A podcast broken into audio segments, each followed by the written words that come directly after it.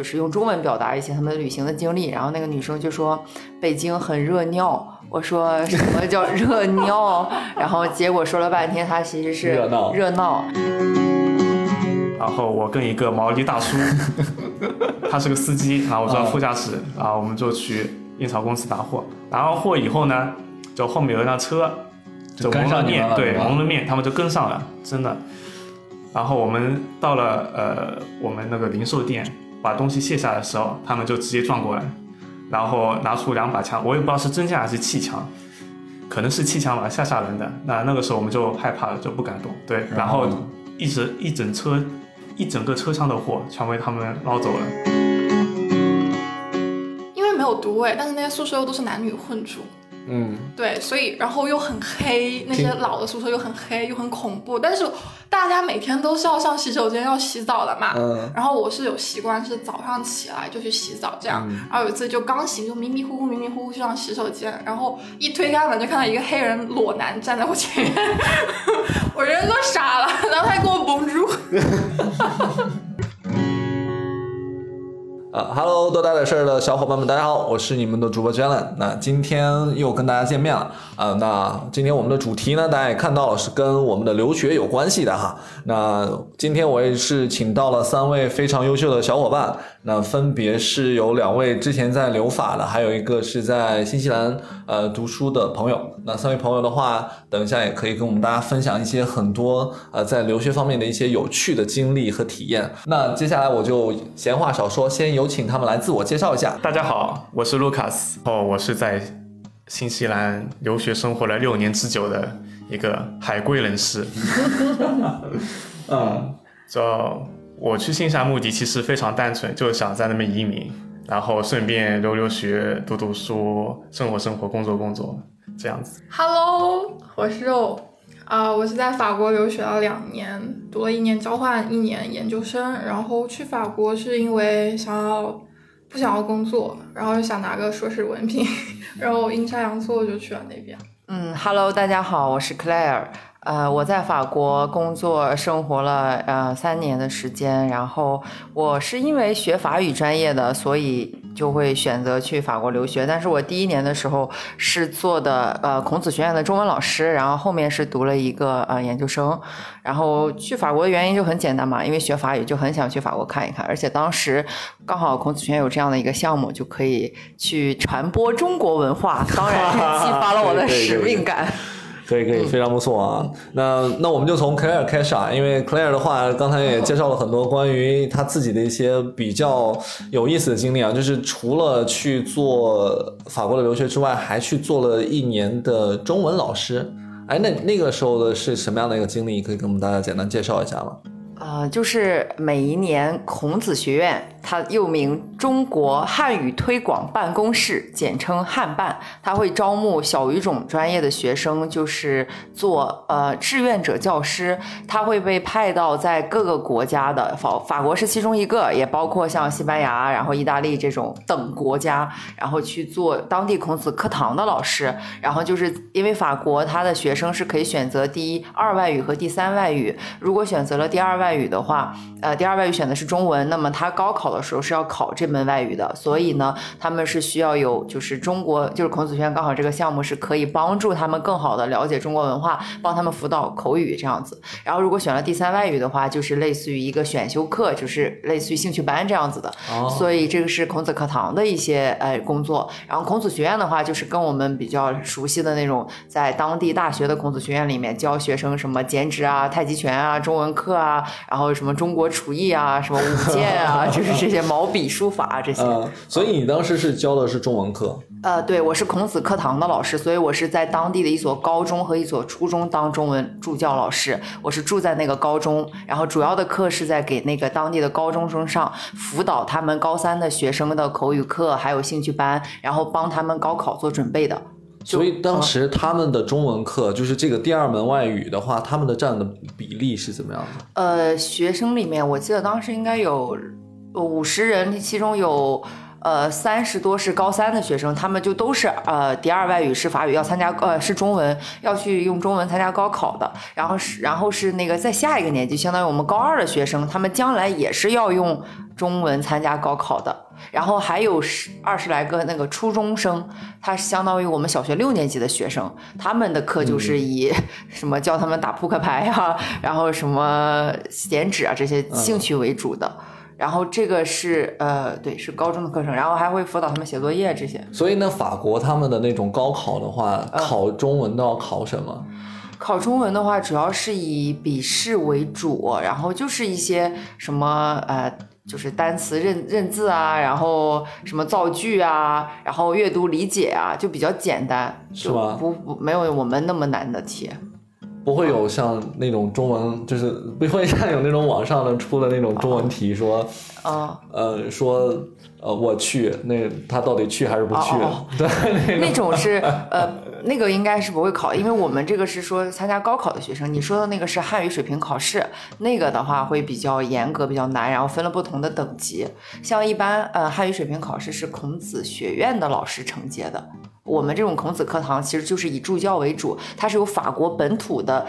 中文老师来教的，有可能是法国人，可能是移民过去的中国人。我只是助教，就是上课的时候回答一些他们的问题，帮他们纠正一下发音这样子。哦，有意思。嗯，那有中间有没有一些发生在比较有意思的故事和经历可以跟我们分享？嗯，我有一个学生，呃，去了，就是当时那个学校他会定期组织一些类似于这种交换的活动，然后他们暑假的时候就到了北京外国语大学吧，还是北北京语言大学，就交换两两个星期。然后回来了之后，我就问他，我说北京怎么就好玩嘛？因为我们口语课肯定也希希望他们能够表达一些，就是用中文表达一些他们旅行的经历。然后那个女生就说北京很热尿，我说什么叫热尿？然后结果说了半天，她其实是热闹热闹。然后还有哦，当时这个不是我当时教那个这个班的事情的时时候的事情，是另外一个、呃，我后面教的一个一个大叔，他是一个企业的高管，然后他要派到中国去，然后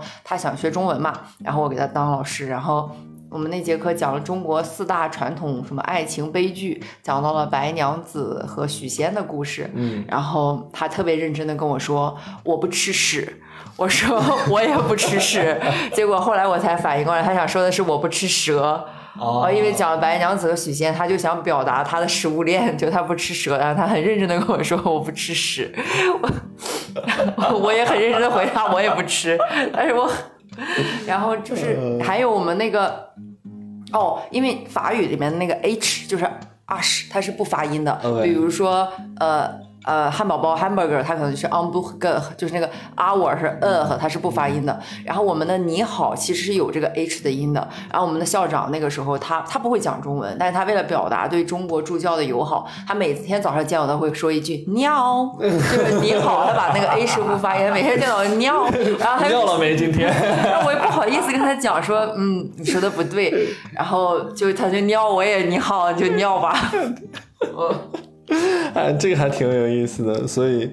，Row 在法国的时候是当初是有一年的，刚才有讲是一个交换交交换换，就是啊、呃其实整个都比较阴差阳错吧。就是包括像当时高考，我选择我的大学也是比较阴差阳阳错的选择这个大学。听说这个大学有很多交换项目、出国学习的一些机会，我就去了。然后去了之后，正好大三的时候又有一个公费出去交换一年的一个这样的项目，然后就找老师推荐啊，然后也是有很多人去报名公费交换这个名额应该很难得，啊，也而且很优秀吧？应该。对，就是大家要比自己的成绩啊、绩点哇哦啊那种东西，不是不是，然后就然后就出去了嘛，跟另外一个我们班的朋友一起出去了。然后出去了之后，自己本来只想待一年，说大四就回来就不读研了，只是读那一年研究生呃交换生。结果因为跟跟我当时的男朋友分手了，一想那既然分手了，我就再读一年，然后又读了一年研究生，就是一切都很阴差阳错就读完了，是这样。嗯，那你应该挺感谢你的前男友的，就是 对对是，对吧？分手了之后多在法国待了一年，对对对是还挺好玩的。那在这一年的过程当中的话，就是两年里边，第一年作为一个交换生过去的时候，是去了哪个学校？啊、我两个是一个学校，嗯是法国雷恩医大，它是跟我们学校有一个项目合作的。然后其实第一年过去已经读的是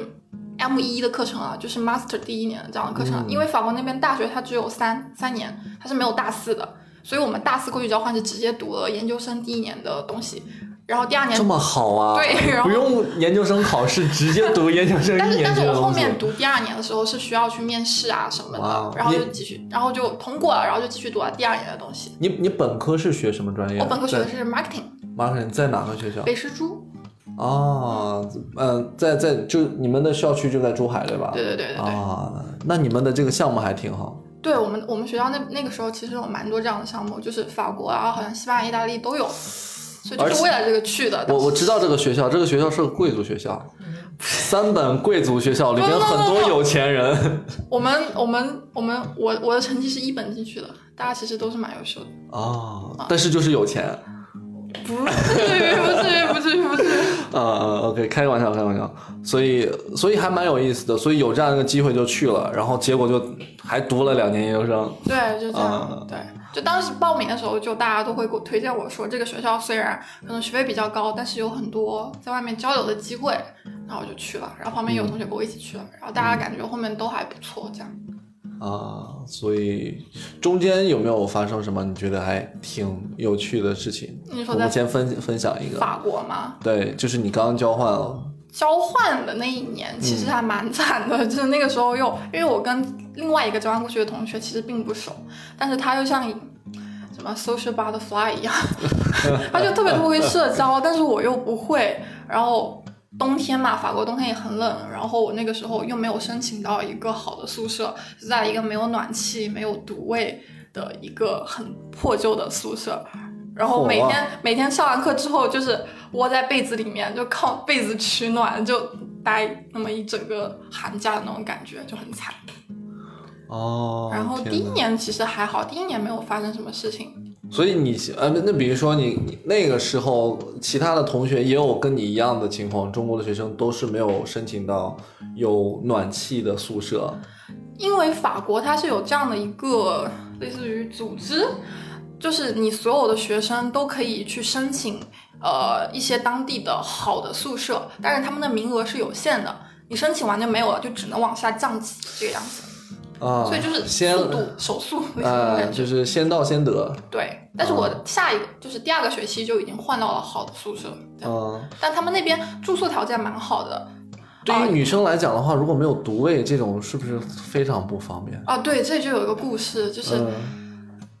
因为没有独卫，但是那些宿舍又都是男女混住，嗯，对，所以然后又很黑，那些老的宿舍又很黑又很恐怖，但是大家每天都是要上洗手间要洗澡的嘛。嗯。然后我是有习惯是早上起来就去洗澡这样，嗯。然后有一次就刚洗就迷迷糊糊迷迷糊糊去上洗手间，然后一推开门就看到一个黑人裸男站在我前面，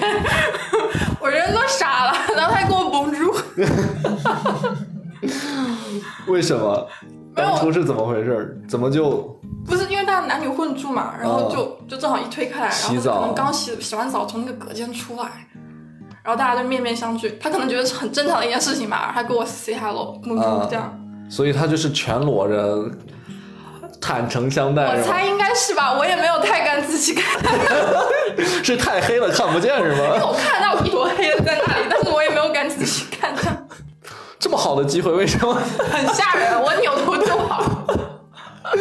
啊，OK，然后就，然后你就赶紧跑了是吗？对然后没有趁机赶紧，没有没有，这其实就有这样的事情，比较好笑的事情，但也也有一些比较可能稍微偏恐怖一点的事情。就是那个时候有认识另外一个法国的黑人，就是因为大家是公共厨房嘛，然后我们有一起做饭，然后可能就会我可能会展现的比较友好一点，就是大家会聊天啊，说你今天做了什么，你要不要吃点我的饭这种。他可能就觉得我对他有意思吧，或者怎么着，然后他就经常会晚上给我发一些消息，Messenger 啊怎么样怎么样，问我在不在怎么样的。然后突然有一天他就问我，大晚上可能十一点多的时候就问我你在干嘛？我说我在看动漫。他说你在看什么动漫？我也喜欢看，我可不可以来你房间跟你一起看？我说不行，我要去洗澡睡觉。他说不，你就再多看一会儿嘛，你让我过来给你看。然后我那个时候就已经有点不高兴了，我就跟他说，你知不知道中国女生都比较委婉，我表达这样的意思可能是就真的表明我不想跟你一起看。然后他就 OK，但是我真的很想跟你一起看，然后就过来敲我的门。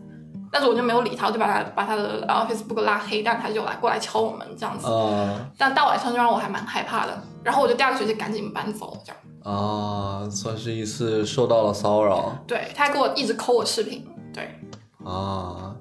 这个撩妹的技巧有点太硬了。对就很奇怪，像变态一样。对，哎呀，真的是。行，那我们再再另外一位同学 Kira 这个就是毛利语，就你好的意思。Kira gata tu 就是 是吗？对这句话的意思就是呃大家非常好，比较正式一点的那种。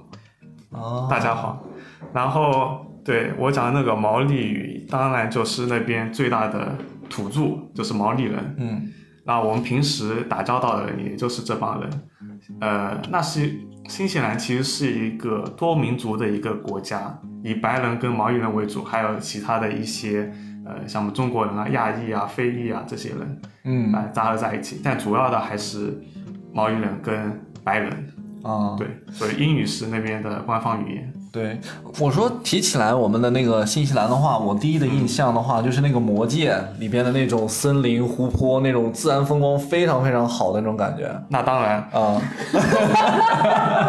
非常自豪，感觉自己这已经是新西兰人了，是吧？他应该就是吧。对我其实是有那边的，就嗯，相当于说绿卡吧，就是哇哦，三百八十平。三百八十平大豪宅，哇哦，啊，不要再吹嘘我了。现场招，现场有女朋友了啊，有女朋友啊，啊，那没办法了，呃，当初刚进新刚去新西兰的时候，啊、大家的确想的就是那边风景啊，好美啊，好漂亮啊，然后想的是魔界的那些取景地，是。什么什么的。那其实你待久了以后，就是好山好水好无聊，嗯。嗯，比较大家生活都比较太平吧，在那边也没有什么、呃特别激烈的事情，是吗？嗯，照你这么说的话，给我的感觉好像新西兰是一个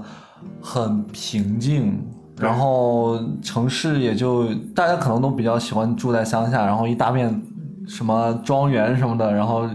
就像你拥有三百八十平的大 house 是吗？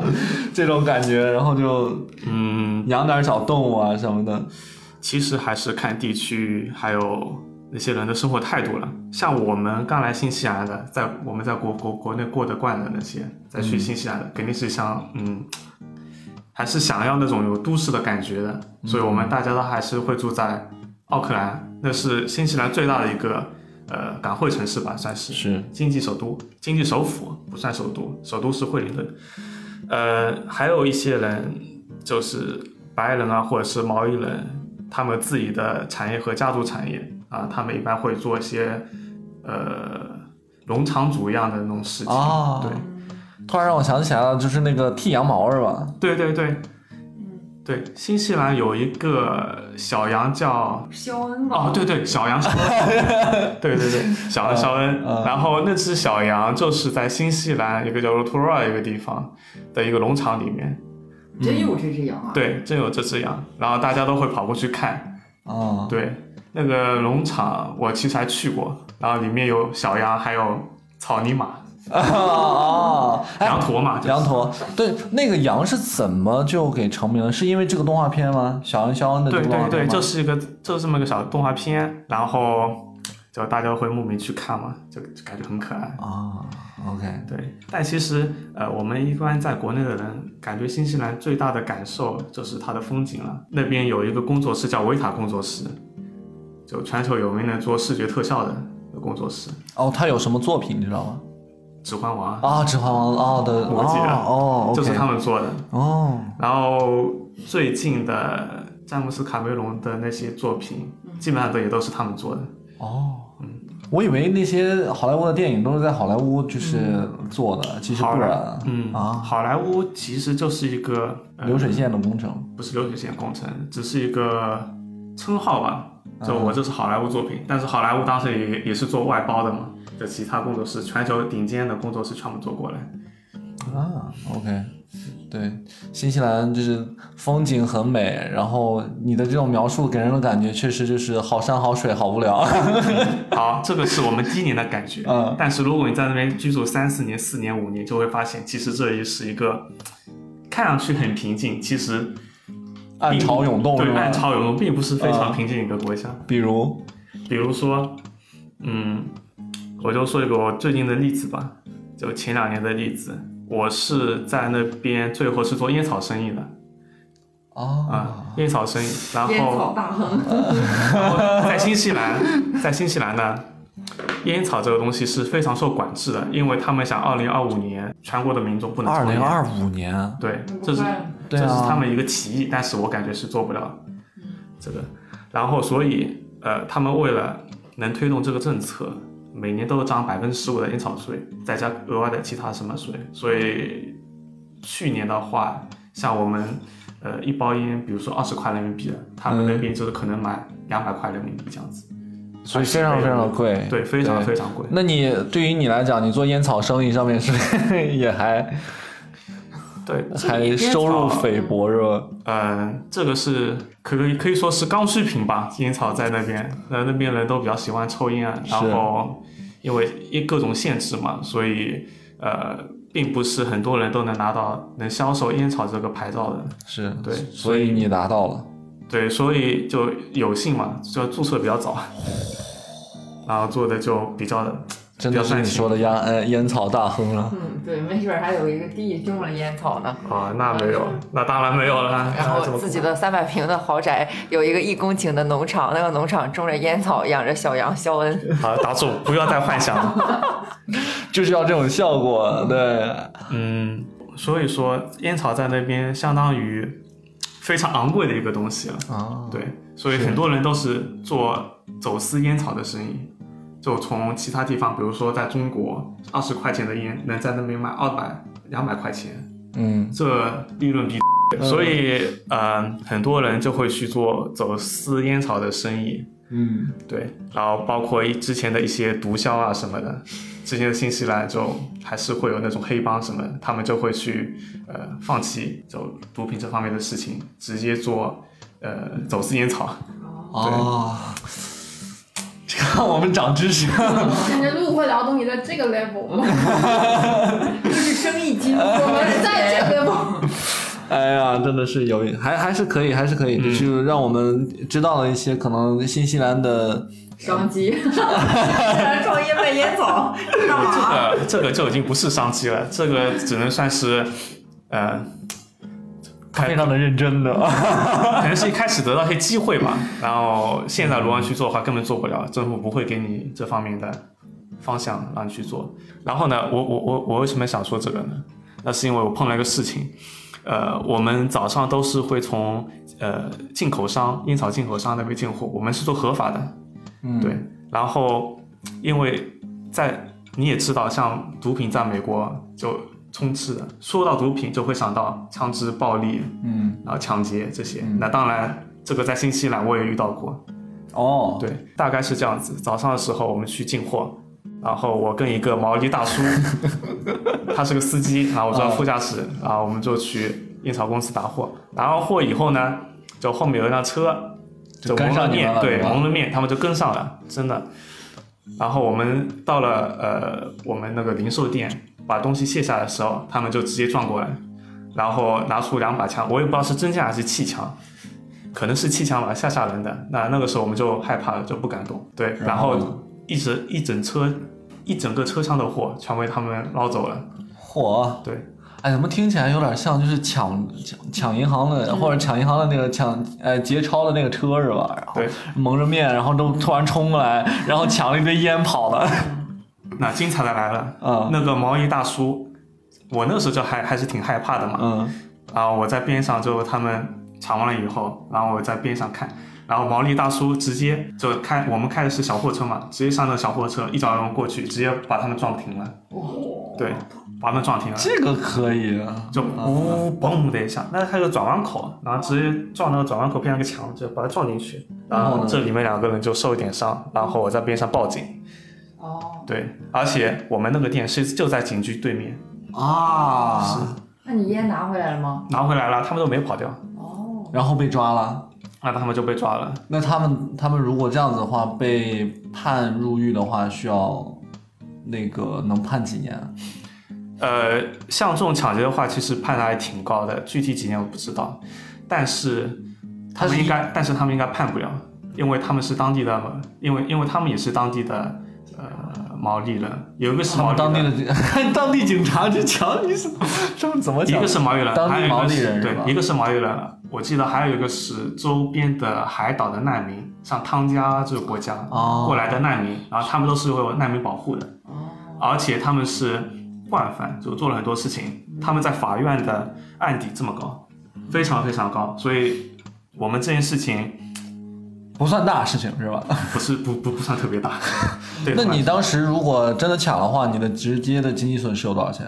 嗯，那个箱货其实挺贵的，二十万牛币吧，哦大概一百多万人民币。哇，真的是好有钱！天哪！钱啊！入会那么大，这个就不是我自己的钱啊，这公司里面拉出来的钱。那你要好好感谢一下那个毛利大师。是的，是的，呃，对，如果没有他好，可能我们公司都凉了，感觉。可能你都凉了。我应该不会凉，嗯，我不会凉，因为我我就是老板嘛，我怎么会？乖，挺好，挺好的，挺好的，我来给他。嗯，来，哦，因为刚才他讲到那个毒品的事情，嗯，巴黎法巴黎的毒品就是毒品吧，我就其实主要是大麻生意是非常的猖獗的。因为我一开始的时候是住在呃十三区那边，后来我搬到了巴黎的北边，然后北边的那个地方呢。就是我的那个地方算是一个分界线，再往两往北两站地铁，在三登利的那个地方呢是非常有名的大麻窝点，也不是大麻窝点，就是那种帮派的聚集地。啊，据说那边，而且那个地方其实离当地的那种类似于区政府、警察局都是很近的，但是警察对这个东西也是类似于睁一只眼闭一只眼。刚才你说的那个贩卖。就是不是开玩笑，是真的。法国有那种新闻记者去报道，法国的警察就是收受贿赂之后，对他们大麻交易就是睁一只眼闭一只眼，然后所以他们那个地方才会逐渐形成帮派，而且这么堕落的啊？对，而且那些帮派是，比如说，呃，我们两个是两个，呃，两个是就是一个总老大，比如陆武辉都是我们的老大，然后我们俩是他的两个分分舵的小弟，那我们就会共享一把，就一一部分，就是武器是共享的。假如说周瑞周若颖的帮派来跟我们抢地盘，我们两个就拿着个枪就跟他拼，拼完之后再把它放回那个公共的地点，然后到时候呃再有人来，我们再去拿那个武器，是共享的枪支，而且 而且我们共享充电宝、共享单车，还有共享 共享武器。然后那个地方就是在我们家的楼底下那条街，其实就是有专门卖大麻的人，他们就是会有一个类似于那种就是看看看水仔，就是类似于罗湖那个卖假货有专门看水有带专门领客的嘛，那种看水仔他就是望风的，如果有客人来了，他会用他们我不知道是阿拉伯语还是什么语，他会喊一个叫阿黑娜阿黑娜，可能类似于就是可我不知道什么意思，我可我猜可能类似于来客人了吧，就喊了这个之后呢，他的对他的那个同伙，就是他的朋友们吧，然后就会接待他。然后据我其他的法国朋友跟我讲说，我们家楼底下那些卖大麻的人的那个货的成色是比较好的。然后我有一次那个同学去我们家楼下买完了大麻之后，说顺便去我们家玩一下，我说好。然后结果我们两个没没找着对方，就看错了。结果我下楼的时候，那个卖大麻的人还跟我说，哦，你朋友往那边走了，就是他是知道哪些人是住在那附近的。因为有一次我好像两点多钟回家，然后就是有有一个卖大麻的人，好像就冲我吹口哨，吹口哨。然后那个他的同事就跟他讲，意思是这个人是我们这边的邻居，你不要骚扰他。啊就是大家其实是会和谐共处的，但是这个东西。嚯啊，还有这么就是道上有道上的规矩是吧？对，就是 其实这个东西也没什么办法，就是整个嗯北边都比较乱嘛，然后就是当地的居民，如果就是我，因为我们家那片儿算是就是治安或者说那个道上的人就比较讲规矩的，再往北一点的话，因为巴黎之前的电视台也报道过，就是呃直接就去到居民居民楼里面交易啊，然后严重影响居民的生活。但是我们这一边的话，就相对就是 peaceful 一点，就大家还是会互相尊重，然后井水不犯河水。他们一般会在下午四五点钟的时候就出来站摊儿，然后一直到凌晨五六点钟。因为我是住在那个房间，呃，靠北边的那个，然后我室友他是。沿着那个街道的，然后他他能其看得到他每天他他就之前就很无聊，他就会就观察人家今天接了多少单，什么谁又来了，是那些分工什么都是他跟我说的，而且他们其实是会有点吵的，因为他一晚上他不定时的会喊那个阿赫蒂娜嘛，有可能是警察来了，我也不是确定那个到底是客人来了还是警察来了，反正他们经常会听到他们喊这句话。我当时离开的那个那天。的前一天，我就在想，我好想鼓足勇气问问他这什么意思，但是我没敢，我怕我问了这个把我扣下来，我就回不了国了。反正就是，而且那边的人，就是我我朋友们啊，不知道这个东西能不能说啊、就是说就是他那个大麻，其实他不是给你很纯的大麻，因为那种小摊贩他也要赚钱的，这个然后他就会往掺点东西是？就里面掺什么玻璃渣呀、或者是什么鞋油，就这种东西会让鞋 油，对，就是那种蜡吧，好像就是鞋鞋蜡，反正就那种东西一样会起到那种麻痹神经的效果。然后，然后我之前实习的那个公司，它有一个摩洛哥人，因为这边的大麻基本上不是从摩洛哥、阿尔及利亚就北非那边过去的嘛。然后摩洛哥它是有国王的，就是他们会有一等产地的大麻，是国王会在那个大麻砖上敲上国王印章的。这样的人，就是这些优质等级的大麻是要给国王缴税的。所以国王其实都是支支支持的，就是基本上巴黎就法国的大麻都是欧洲的大麻，大部分都是摩洛哥那边输就是进口输入进去的，哦。而且这种国王级的那种就是国王认可级的大麻是一等的嘛，就是大麻应该是说是它的花蕊还是什么的，二等的好像就叶子，然后三等就是那些杆子再混一点什么七七八八的东西，嗯。哦。嗯，然后我之前还有一个俄罗斯的朋友，他好像考试考过了，他就很想庆祝一下，他就决定跑到我们家附近去买，然后就那么一次，他出地铁就被警察搜包了，然后把他吓得，我再也不敢了，我是第一次，然后就警察也没有为难他，其实警察是知道那边的人都在搞这些事情的，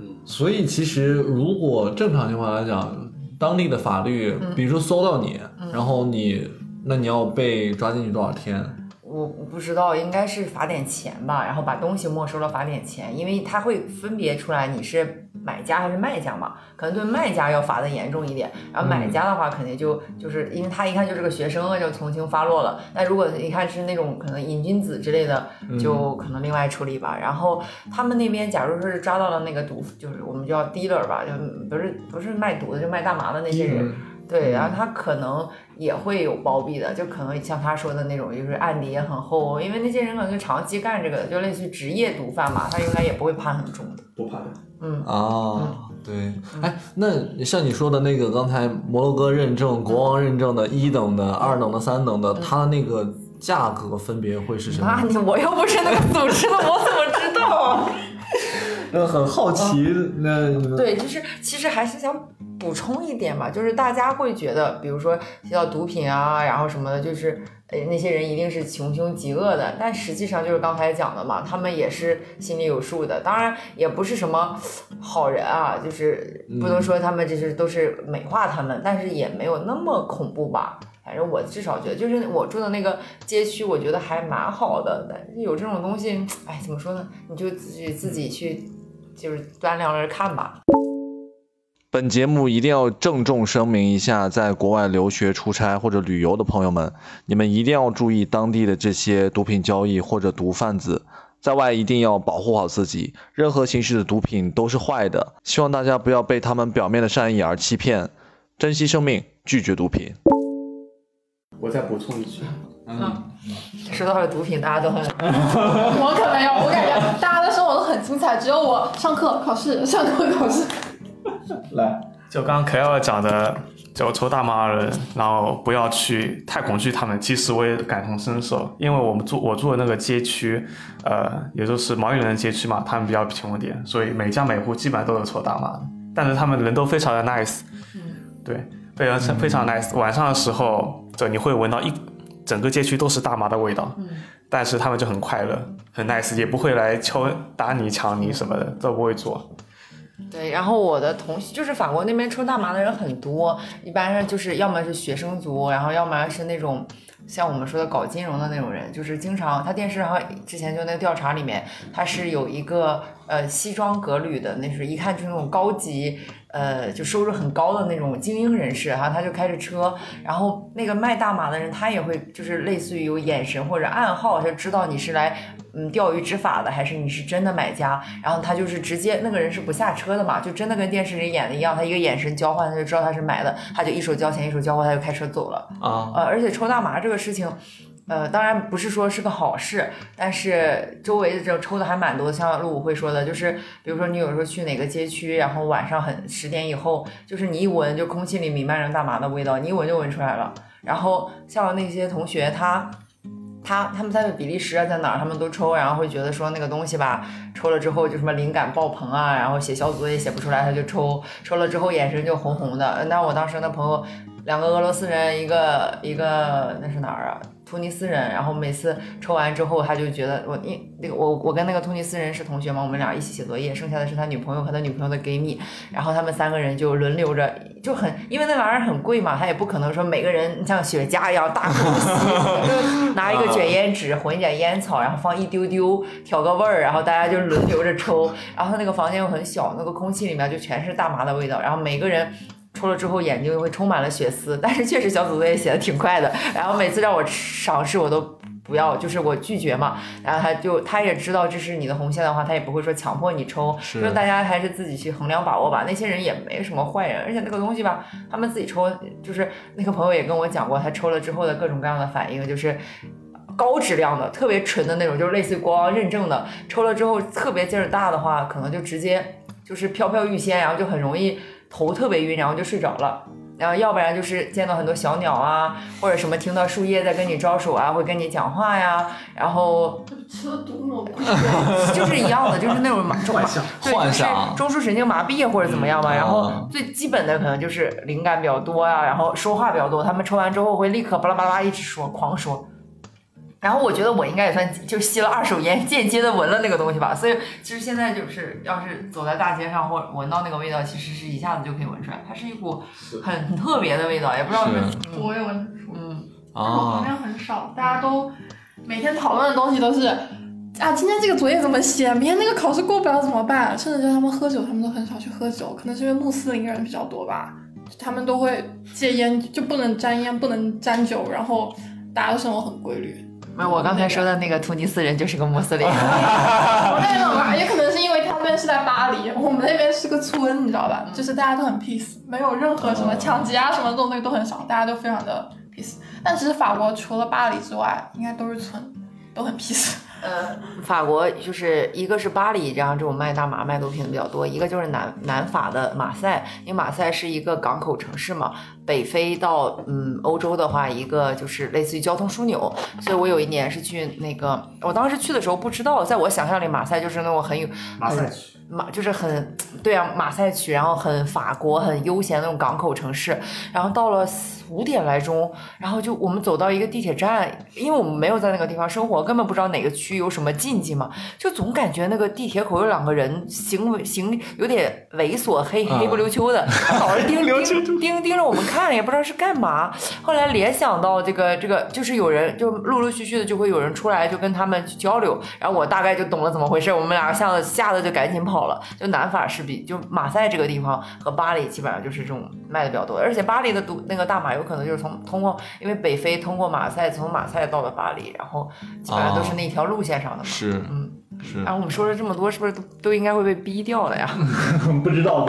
那我看，那我再补充最后一点吧，关于这个毒品的事情。哎呀，真的 是，最后全是被逼掉。嗯，就大麻这个事情，大麻这个东西呢，虽然说，嗯，严格严格的定义上来说，可能比一般的毒品就毒性弱一点，但是就大家还是不要去尝试这个东西。啊，对对对，这个我这个我们价值观上一定要整啊。因因为是什么？呃，因为卖毒卖毒品的跟卖大麻的都是同一伙人。对。对，如果你接触到了大麻，那你后面可能就会接触到毒品，这相当于开了一扇门。就我身边有几个朋友，两个香港人，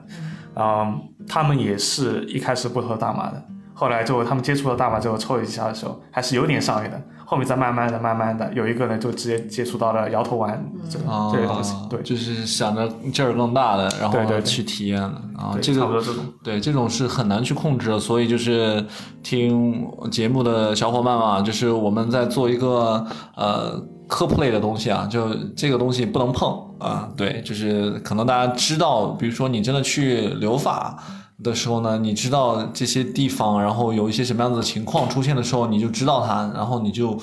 呃离他们远一点就好了。其实也相对来讲会像 Claire 说的，不会那么危险，就是你只要不去招惹人家。对，但是就是我们不不去招惹他，但是看到了还是尽可能躲远一点嘛，因为毕竟你也不知道世道在变啊。现在法国全都是那种北非、呃欧洲的不是非洲的难民，一天天我上次去都被偷嘛，就各种就啊今时不同往日，现在人坏的很，大家不要不要去搞这个东西。国内比较安全是吧？国内是最安全的。听完了之后，可能小伙伴们都不想去法国了吧？哎，不至于，我们村还是很安全的，我们村非常安全。对，嗯像像我在法国第一年不是在巴黎嘛，是在那种是在西边，就是离南特比较近的城市，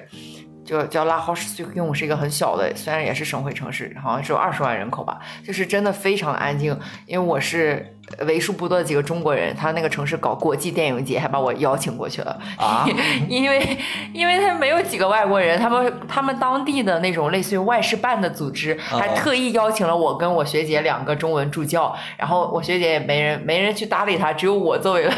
国际友人参加了那个电影哎节。呦，嗯，这么有意思。刚才 Claire 有说到，就是你在法国的时候被抢的这件事情，因为我自己身边有很多留法的同事，然后他们当时也是跟我分享了一些关于他自己被抢、被偷的一些经历。那你当时是遇到了什么样子的事情？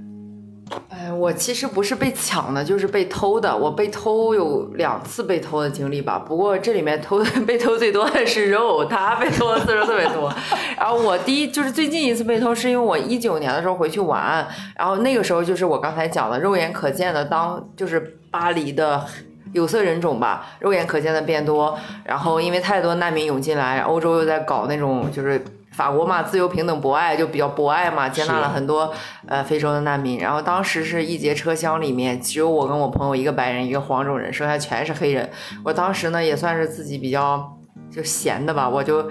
转了眼神环视四周，跟一个黑人有一个 eye contact。可能他就盯上了我，然后呢，我当时手机本来是有一个挂脖的那种绳的，然后那那一天不知道为什么掉了，然后我就把它揣在风衣的兜里，我想着马上就下车了。我下了车之后呢，就那个人离我突然很近，然后我就觉得这个有一点不太符合常常规的那个社交距离嘛，然后我就立刻摸了兜，发现也没了。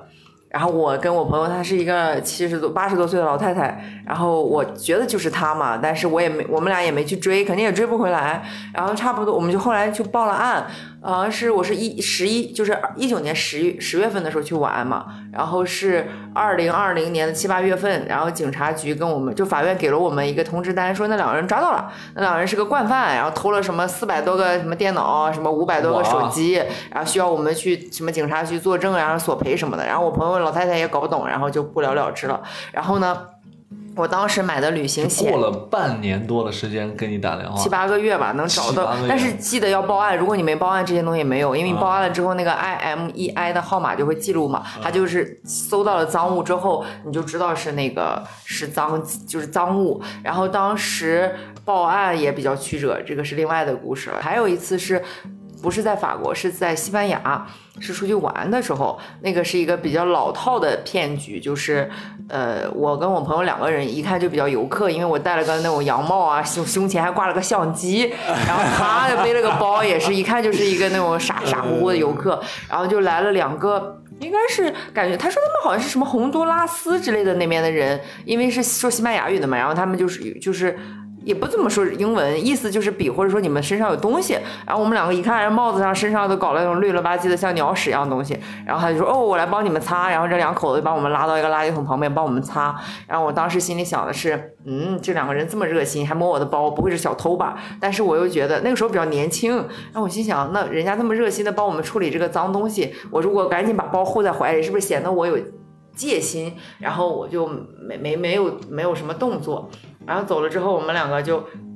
好像它是一个连环的嘛，又来了一个黑黑小小的那种，用西班牙语的说，意思是你们可以去洗澡，然后把身上的东西处理一下。我们两个拒绝了，然后就去了一个公园门口，然后说又来了一对夫妻俩，领着两个小孩儿，这两个人英文特别好，就说，哎呀，你们刚才是不是有人帮你们说什么鸟屎啊，巴拉巴拉的，说这是一个新型的骗局，你们赶紧看看有没有丢东西。这时候我们两个傻子才翻，才开始翻东西，然后我的。当时是有一个费了千辛万苦才拿到的那个居留证嘛，然后我发现没有在我的钱包里，我就吓死了，因为为了那个居留证，我可是付出了惨痛的代价，然后我就去找，结果发现，呃，首先我是发现我好像只有二十欧的现金嘛，那个纸币被折叠起来了，就原本它是舒展着放，它被折叠起来，然后那个就是那个居住证不见了，然后我就去翻我的背包，因为我是有一个斜挎包，有一个背包，然后我发现我的钱包放到了背包里面去。这么快对，就是钱和那个东西放到背包就很就很快。然后我朋友是手机丢了，然后那个那个两个夫妻俩就说让我们去报警，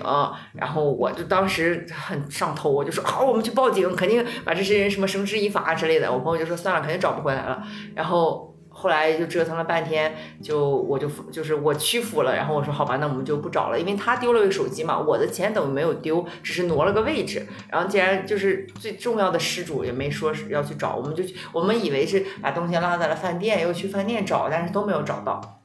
然后就决定走了，然后后来我们两个在路上分析了一下，才发现就是，反正西班牙本来也有那种骗假护照，就是假警察骗你，然后让你去报案，然后把那个护照再给你扣了扣了，然后再对要你钱。他们应该就是一一组的，就是一个团伙连环骗局。天嗯，这个是我两次吧，就是我有同学是站在地铁。就是那个边缘，然后就是玩手机，就直接被黑人抢走了。那个就是年代比较早，但现在我估计这种事情会更多。就是现在特别乱，真的特别乱，肉眼可见，满大街都是黑人。当然也没有说歧视黑人的意思，我们公司的业务也是做黑人的，但是确实确实他那些人就没有什么营业营生嘛，那就总对得想要捞钱。是。嗯，然后我觉得想被偷被抢的，让我们重 肉重灾户，重灾肉，啊，对，就是因为克莱尔他留学时间比较早嘛，他那个时候其实我感觉可能还比较 peace，然后我留学就在法国可能发生的还比较少，但是出去旅游什么的，欧洲各个国家的情况都还蛮多的，而且我就不知道为什么，只要出去玩都会发生点事儿，就不管是被偷、被抢、被骗什么的，就经常。我也不知道是我的原因还是这个世界的原因，你长得比较 p 那那就是那个，你长得比较清呃袖珍是吧？我还说我，反正就从刚开始去那边啊、呃一开始是最开始是去了东欧几个国家玩，然后在东欧几个国家呢就被那种。因为那个时候刚到国外嘛，也不懂，然后就被那种街头艺人嘛拉着你跟他拍照，你知道吗你其实就是你太年轻你现在是知道，你知道这种啊，他肯定是怎么样，但是你走到当时这个环境下，你其实是反应不过来的。有一个人拉着你说啊，Let's take a picture，就你就 OK，好啊好啊，可以啊，嗯然后就就拍了，然后拍完之后就问你要钱，然后给他五欧这样，然后就。然后如果你不给的话，就是我是给了，因为我不想生事嘛，我是个女孩子。但是我有听同学说，他一个男生就说不给，结果后面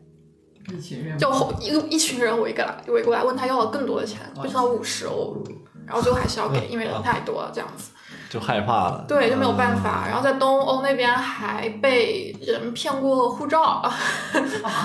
所以就是刚才 Claire 说的那个骗局被骗，了护照，但是我们可能就没有给，没有给，骗的就是假装警察，啊。就是要真的是假装警察。对真的，这种骗局都 这个骗局都十年了，怎么没有十年？就是要查票啊这么多年了，还还在运行。但是因为护照是我们比较重要的东西嘛，就没有给，所以可能这个骗局也失败了。然后后面呢，就是跨年的时候在巴黎跨年，在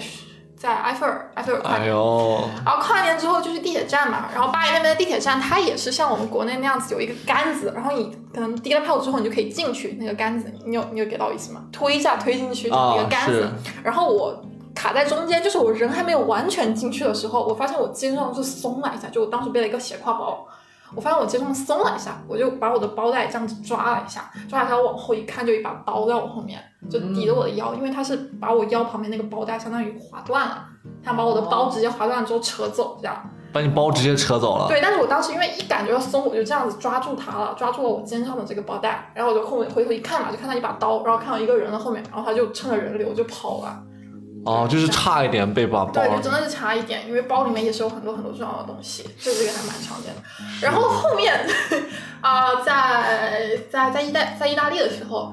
然后我又是一个人出去玩儿，然后完了在路上碰到一个黑人，在一个巷子里面，然后那个黑人呢就很热情。他就一直问我啊你是从哪里来的来的什么什么乱七八糟的，然后我其实当时我觉得我还是有警惕心的，我说我是从韩国来的，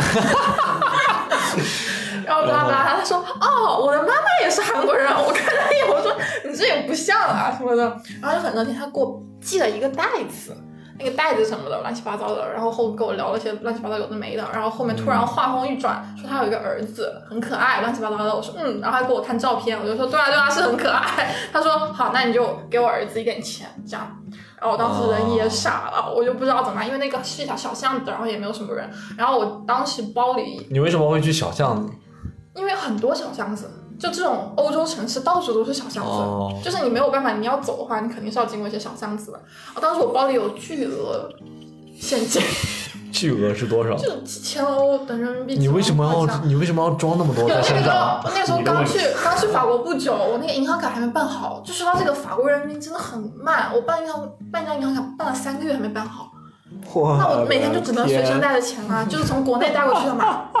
然后我出去玩，我也我又不确定我这些钱够不够，我又没有银行卡，我就只能都在身上啊。然后我就很害怕，我就不敢让他知道我身上有钱，我怕他看到就就直接全就完了抢走了。然后我就一直跟他说，我刚刚去那个博物馆啊，然后我全都买了一些纪念品什么的。如果你想要纪念品的话，我可以给你，但是我身上真的没有钱。然后他就，然后后面，然后后面他就一直问我要，我就可能有点急了，我就用那种快要哭了的口气跟他说，我说我说我就是一个学生，你不要这样子逼我，我的叫声会引来旁边的人，巴拉巴拉巴拉这样子。然后后面真的有人走过来了，他就把我放走了。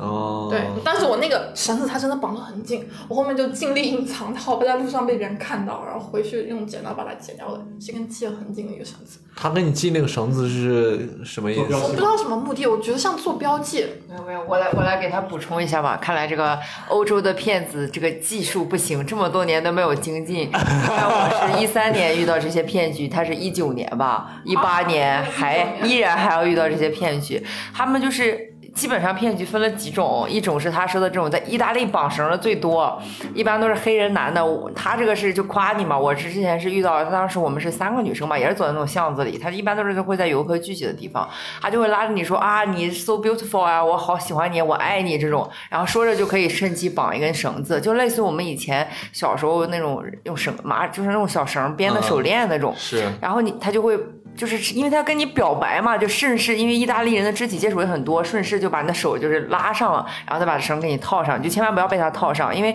他就是说我给有的人是说像他刚才讲什么，他随便找了个借口，什么你儿子我儿子很可爱，他们当时就是说我送给你这个东西，它是有价值的，你要为这个手链付付费，啊然后这个。钱就是付费的钱，然后呢，我朋我也有朋友在蒙马特高地遇到了这种事情，然后是他也是刚去法国，也没有呃银行卡，好像是还是什么，他和他一个英国来的朋友一起，然后兜里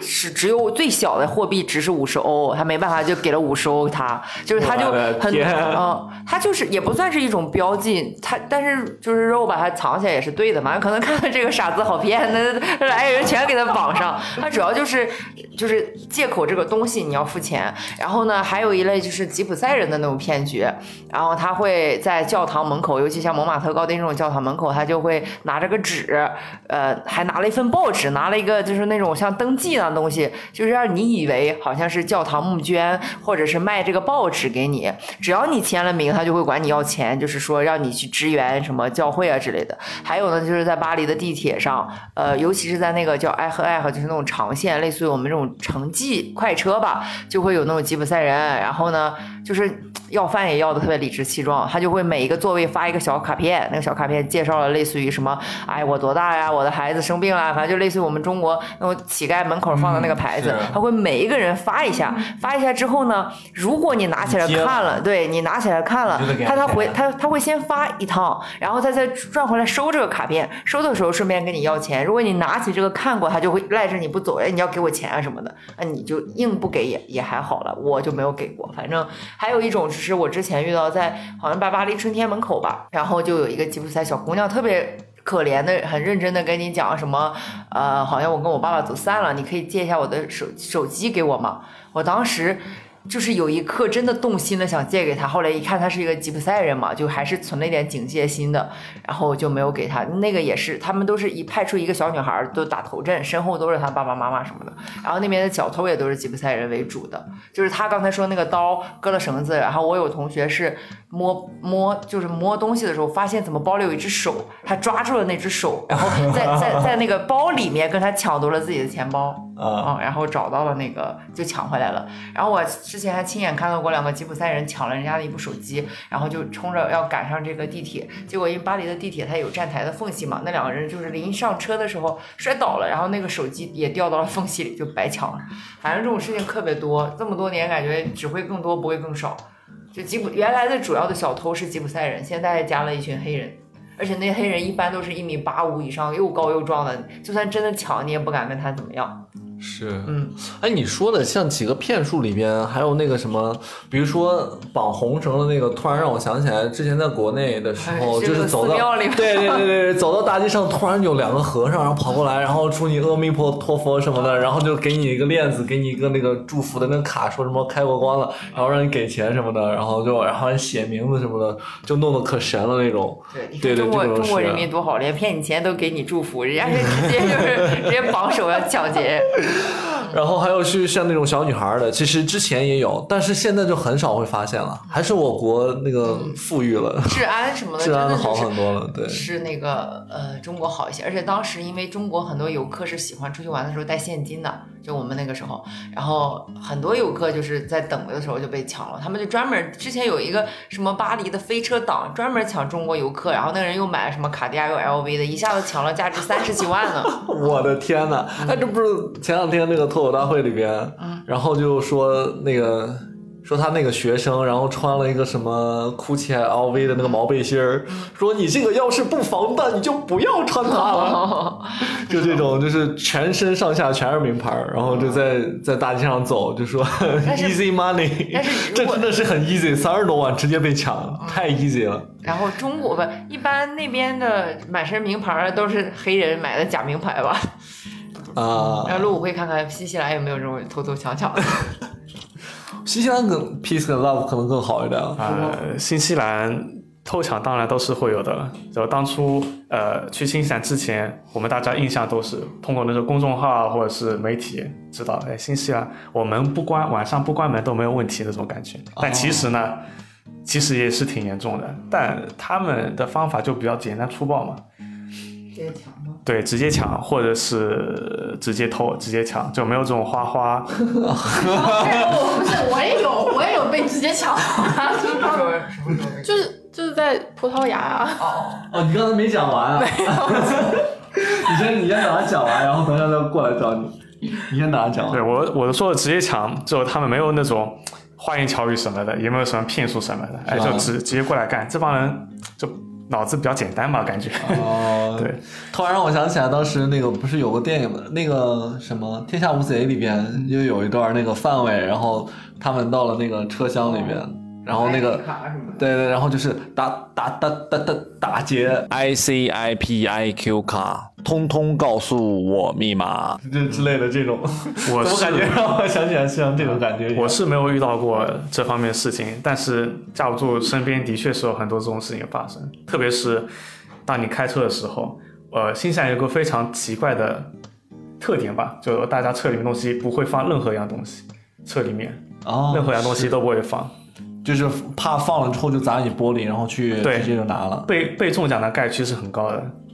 非常高我有一个。同学就是这样，他就是他是回国前一天从我们那儿开车去了巴黎，但是因为行李很多，他就没有搬上去，可能就是贪图方便吧。就他第二天要飞回国的，然后第二天一下来就行李都没了，车被砸了，然后也回不了国了。这个真的是，你讲啊、啊讲完了吧？没有，因为他就没有被偷过。啊，是是，强行给自己加段戏是吧？没有，我就是还有一段就是算是最惨的吧，就是去葡萄牙的时候，然后那个时候大家是四个人去，然后那个时候在一个中餐馆里面，然后当时想的是两个人看行李，两个人去点单，啊，然后但是可能看行李的人就玩手机啦。然后行李就放在他的旁边，但他在玩手机。然后回来之后吃完饭之后才发现行李没了，然后就去找那个老板看监控，就发现就那个人就直接是从旁边走过去，手一推就推走了，这样就整个行李箱，我的整个行李箱。就是你们在吃饭的时候，行李箱就在你的桌子旁边。是我去点单的时候，然后有两个人在看行李，也不能说看行李吧，就大家就是自动认同，就是我行李放到这里，你看一下，然后我们去点单，这样，可能他就没有很仔细的看，这样，然后就直接一拖就拖走了。那你行李里面当时有什么贵重的东西吗？就是哎，其实也不能算贵重吧，就是女生出去玩啊，衣服啊、护肤品啊、化妆品啊、嗯首饰啊、衣物啊都在里面。但是可以说最贵重的护照啊这些东西还是都在随身的。啊，但其实也有损失啦，但就还蛮难过的，因为大家出去玩，大家都是自己比较喜欢的一些可能首饰啊什么乱七八糟的东西嘛。听起来这些就是很喜欢自己的首饰，可能价值对，不菲。不也没有价值不菲，就是可能一些在一些地方淘来的嘛，比如说那种呃一些比较 vintage 的店，就因为法国、意大利那边也很多嘛，然后一些确实是自己比较喜欢的东西，然后当时真是哭着去报案，然后结果警察局前排了长长的队，然后我们就就逮了一个警察问说这个大概要多久，然后哦不是警察是一个路人吧，就可能。当地人吧，然后他他他跟我们说，当地可能警察局一天要接上千起这样的案件，所以你可能要排很久。然后我们当时又赶着去西班牙，所以最后就没有报案，就直接走了，觉得报案也没有什么用。那你不是护照没有了吗？你哦，护照有，护照有，啊，就只有护照随身这种东西，但是比如说钱啊什么的都在箱子里这样。对，就小偷小抢，这叫小偷小抢，我一整个行李箱，我那天真是哭着给我妈打电话，我妈一接我电话，她吓死了，她以为我发生了什么，就是因为远在外地嘛，然后又哭，然后她说我行李箱被偷了，她说哦这点事没有关系的，呃，家里比较殷实，哎呀，就丢点衣服而已，没关系，没关系。就就在新西兰嘛，像你刚刚发生这种事情，警方一般都不会受理的。啊，对他对他们来说，这是小偷小抢。看来新西兰人要干就干一票大的，是先抢劫一百多万的烟。他们还是他们他们会有那种入室抢劫了，就晚上的时候，等你人不在的时候，他们直接入室抢劫进去拿东西、偷东西，把家里翻乱。但是这种警察也只是报个案，也不会去再去受理。只有你那种走私烟草才会受理是吗？那个那个就太严重了，那个当当面一百多万了，开玩笑的。那个太严重了。所以 嗯嗯，所以晚，所以我们一般就是华人嘛，呃，会经常会遇到这种事情，但是他们好像还是或多或少还是有那么一点点丑外的吧，可能也是我们华哦。人东西，我们华华人东西比较值钱一点，就家里东西值值钱东西比较多一点，所以他们一般会挑我们华人做目标进去抢啊什么的，所以我们一般都会家里备一把气枪或者是一把小一把这个小口径的枪放在家里面，小口径，小小口径的枪，小口径的枪，就真的是那个你，你也是要在新西兰有那个合法的那个持枪证，然后你是可以买一把枪，然后就放在你家里边。然后当然像气枪，啊、对，像威力大一点气枪也能达到杀伤效果，这个你不用呃特别不用去买那种持枪证，但是你要持气枪的证，那个就比较好弄一点。所以我们一般都是大口径的气枪，就打兔子这种气枪，哦然后再加一把小口径的小小的枪放在家里面，或者放在后备后备箱里面多一点。晚上那边真的是治安也不是特别好吧，晚上的时候，对，特别是有些区就嗯那种岛国难民啊，或者是毛利人居住的地方多一点的区，还是比较乱的。是而且那边基础设施不是好特特别好，像我们国内中国什么天眼这种侦察系统，全是那种探头，对你根本你根本没有办法去偷啊抢的，就一会儿就被抓到了。对，国外就没有，法国也没有。这个什么都没有，是不是听完了这个介绍之后，没有一个人想出国了？在 中国老老实实待着，觉得中国最安全。呃，但当然，当然就是说到这个犯罪啊，或者是说就是这种案件的受理的情况，呃，法国人是出了名的慢。啊！但是我听下来，怎么嗯其实比什么西班牙、意大利要好很多啊？至少至少我报案还受理了。但是确实，我当时报案的时候也是特别折腾。我先是去了我住的那个街区报了案，因为我当时刚好出去玩，也是回回法国的时候也是住在我朋友家，就是也是我原来住的那个房子。嗯，然后呢，他那个地方的人接受了我们的受理之后，我的手机因为 iPhone 它有一个就是 Find My iPhone 的那个功能嘛，它激活了之后是看到了它的位置的，是在应该是十八区。然后呢，我们就直接给警察打电话嘛，就说我们昨天报案了，然后看到这个十就给十八区的警察局打电话，就说我看到这个手机在哪个哪个位置激活了，你们能不能去帮我们看看？他说哦，这个是你是在哪个区报的警，你就在哪个哪个区去处理。然后我们就打了报警的那个区，他就说哦，这个事发地是在十八区，你就找十八区的警察局。后来我们也就算了。就来回推是吧？对就就是说你哎，你就丢个手机，你就干脆不要再报警了，是不是这种的感觉？是嗯，吧他？也没有说你不要报警，但是你报嘛，他给的就会感觉是这样子，就说来回推嘛，他是踢皮球有点他不是不让你报警，而是他不怎么认真处理。因为这个如果是在中国遇到这种情况的话，应该直接就什么联防联控，都一下子就搞得定了吧？这个也不会推互相推，反正。整个那种行政系统、法律系统都是很很拖沓的，像之前我们办什么居住证啊、签证那种，我当时也是遇到了很多麻烦嘛。我记得好像肉不是之前也说你你的居住证啊什么什么最后一个假期最后一个月还是什么最后一天啊也是要等，它是这样，我们那个是有一个短居，然后那个短居呢，我们那儿是只有每年的八月、九月跟每年的十二月、一月，好像是这两个时间段他他才会帮你受理，就是在暑假跟寒假嘛。哦，但是我的签证是六月就过期了。所以你等于说过两个月才能再办。对，然后我就在过期之前回了法国，在六月时候就回了法国，然后那两个月待在法国就一直不敢出门，他出了门被警察逮住，然后问你签证的没有，遣返，然后一直到八月份才能让给你办，他就很效率很低，然后又不是经常开那种窗口这种感觉。为什么他们会这么效率这么低啊？哎呀，他们整个系统就是这样，就是怎么说呢，官僚主义吧。因为刚才他讲的签证的事情，我遇到的比这个还复杂。是因为我第一年的时候是留学生的签证，但是我是在孔子学院当老师嘛，所以我没有上课，我是在给别人上课。然后刚当时又是因为应该是萨科齐和下一任奥朗德就是在竞选的那个档口，就一个左派一个右派，对移民的政策态度是就是截然相反的嘛。然后在这种就是右右派要马上要下就是下台的时候，他们就是政策收得很紧。当然也可能是我运气不好，然后遇到了那个一个比较烦人的移民局的那种官员。然后当时是呃，我们很多同学都是这么，就是第一年是助教的身份，然后学生签证，第二年正常续签、正常上学都没有问题。但是当时我的那个人就说我需要给他提供一个成绩单，然后我就说我是上课的，我没有成绩单。然后我也写了学，就是让高中的那个校长和老师都给了证明信，他就不认可。但是他不会说不认可，他说你回家等消息吧。然后，然后我等了一个多月吧，然后收到了一封信，就说什么你你的什么什么资料审核没通过，请你在几月几号之前离开法国境境内。啊就是啊就是我跟他一样，也有一个有过一段时间属于黑状态，然后就是黑户状态，也是说在大街上，呃，当时我有一帮朋友们是专门就是帮助那种非法移民的，然后就给我一个小纸条，就是说非法移民注意事项，什么走在大街上不要跟警察有就是眼神交流对对，然后如果要是抓就找到你问你要护照，你就说你没有；如果要是非要让你去对话，你就要及时给我打电话，就是这样子一个状况。然后当时就。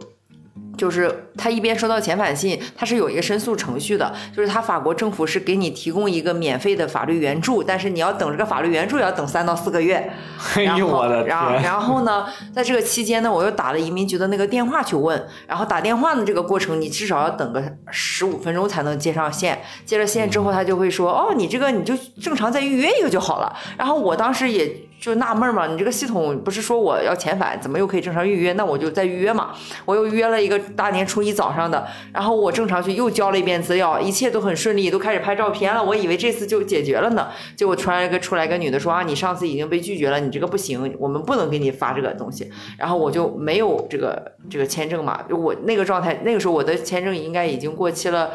呃，两三个月了，都不止。应该是九月份我递交的那个签证，那个时候你看春节应该三四个月了，然后呢，就一直处于这种悬悬而未决的状态。我也找了当地的那种律师，然后因为那个我说的那个朋友组织是那种移，就是专门帮助非法移民的，他们有一些类似于人权律师，然后还准备了很多资料，也也准备了，他们还帮我凑了钱，然后去，就是因为因为律师费也不便宜嘛，然后六七千哦，这么贵的啊？然后还帮我就是凑了钱准备去起诉，然后这个时候我因为我们是孔子学院的项目嘛，我又找到了什么汉语督学，因为就是所以说大家就是政府发的那些信件，它这一点比较好，就是它所有的那种政府文件，它会有那个抬头纸的那些东西，它会有很详细的电地址和电话，而这个东西是真实有效的。然后当时是那个一个叫百乐桑的汉语总督学给我们发的那种类似于邀邀约信，上面有他的邮箱，我就给他写了邮件，写了邮件之后。我以为就是跟中国一样石沉大海了，因为这种东西国内的组织肯定不会理你的。我当时也找到了打电话就打不通，永我当时远打不通。我当时也找到了使馆，使馆教育处的人不管，但是能给我出一个证明。我又找到了大使馆，就是负责学生工作的人，人家就说这是你们自己的，而且首先打大使馆的电话也是要等很久很久，可能中国人到了法国也会被同化了。然后就是打，然后他又跟我等了很久打通，他又跟我说你下午再打，负责这个事情的老师下午再才有空。我下午又打了之后，他又跟我说。啊，你这个事情你自己解决，所以最后我就给了那个呃，就是总督学写了信，我以为他也不会管，结果他还真的就回我了，他他就觉得深表遗憾嘛，想办法帮我解决，他就给我找了专门就巴黎专门负责留学生事务的一个人，然后那个人又给了移民局不知道怎么证明了一下，然后又给我重新下了一个预约，因为法国他什么东西都要预约嘛，然后就我又重新去又递交了一次，呃，这个。就是叫什么签证的材料，然后去的时候，因为当时我们家附近出现了一个什么连环强奸犯，然后我朋友在家里留了一个那种防狼喷雾，我还放到了包里。结果在移民局过安检的时候还说：“女士，你你携带了武器，把我拦住了。”我心想：完了，我好不容易没拿到一个预约的机会，我怎么会有武器？我带什么武器呢？我没有。然后结果他就说是这个防防狼喷雾，他把我防狼喷雾也给没收了。然后，但是好在那一次就是很顺利，就基本上补交了一个什么资料，然后我就拿到了签证。所以我拿到签证的时候已经是二月二十八号了，但是我的那个呃是九月二十八号应该就过期了，就中间隔了好几个月，我都是黑货，黑在那里的，就很怕被逮到。其实如果逮到的话，真的遣返你，你也没有办法的。是，嗯，哇，就是其实看就是 Claire 的这一番的评论之后呢，确实是对于留学生来讲，就是在国外去留学、做签证等等各个方面来讲，呃，法国确实是虽然呃倡导的是自由、平等、博爱这样子的一个理念，大家都很崇尚这个部分的内容，但是就是你要办事儿，你要做这些东西。就是会浪费很多的精力和时间，然后确实是就是政务的这些政府的服务这个系统啊、时间啊，对于尤其是对外国人来讲，其实非常的不友好。但是就不仅是政府啊，就是所有啊，包括我刚刚说办银行卡要三个月的事儿，在国内一天就可以啊。包括我当时有个同学，他牙痛，牙很痛很痛，然后我说那你为什么不去看医生？他说我去问了，要等三个月，三个月之后我牙都好了。就这样，就所有人，不只是政府机关。但是如果是在外省，就是巴黎，它就是除了巴黎以外也叫外省嘛。就是外省的话，比如像就是南特这种，或者是像雷恩这样大一点的那种大区的首府，就是相对而言没有巴黎那么的那么多外国人嘛，他所以这个事情也会没那么的冗长。我当时在排队的时候，就有一个黑人小哥特别生气，他应该是什么加纳之类的，然后他就在那儿就等了很久，然后他特别生气，他在那大吵，他就说你们说什么自由平等博爱，然后你就让我们对待像对待动物一样，让我们在这里排队，也没有任何的指示。就是他法国这个国家，其实你可以说他，也可以说他虚伪吧，就是